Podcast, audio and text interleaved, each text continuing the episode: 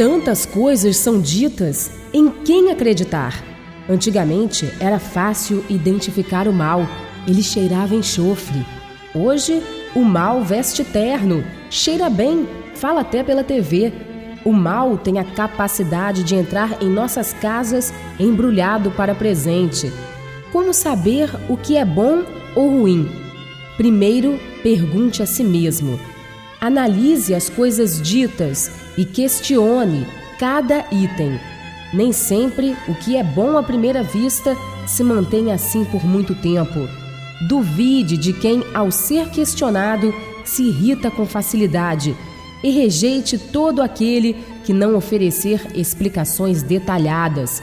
Quem não deve, não teme. O mal não gosta de ser questionado, nem de dar explicações. Ele sempre quer se manter pela imposição de sua força maligna. Mas fique tranquilo, o mal sempre mostra sua face. A mentira não dura muito tempo.